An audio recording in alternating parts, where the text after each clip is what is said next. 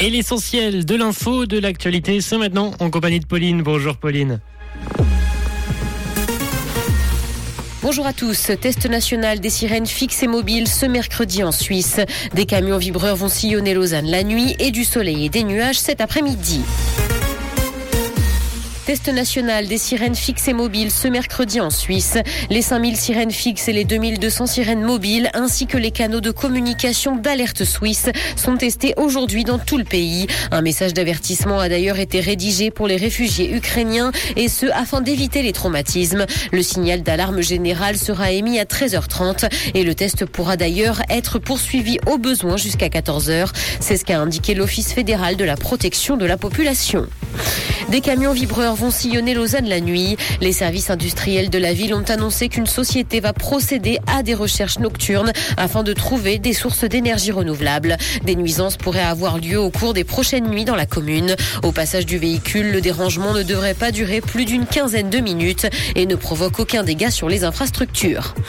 Mobilisation. Près de 5000 fonctionnaires vaudois ont manifesté hier à Lausanne pour la pleine indexation des salaires. Les syndicats exigent l'ouverture rapide de négociations avec le gouvernement. Les manifestants étaient réunis à 16h30 devant la salle du Grand Conseil vaudois avant de défiler une heure après depuis la place du Château en direction du département des finances notamment. Près de 2100 enseignants ont participé à la grève.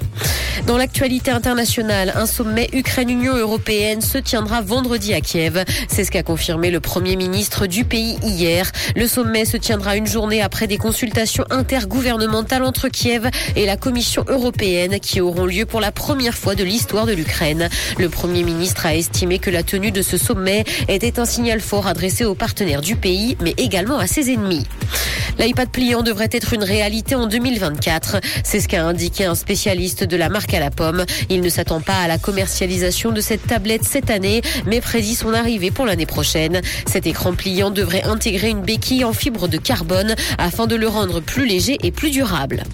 La veuve d'Elvis Presley conteste le testament de sa fille décédée. Priscilla Presley conteste le testament de Lisa Marie, décédée à la mi-janvier, qui l'exclut de sa succession. La chanteuse avait nommé sa mère en 2010 l'une des administratrices de son patrimoine, à la fois de son vivant et en cas de décès. Mais il semblerait qu'elle lui ait retiré cette qualité en 2016 pour désigner ses enfants comme héritiers après sa mort.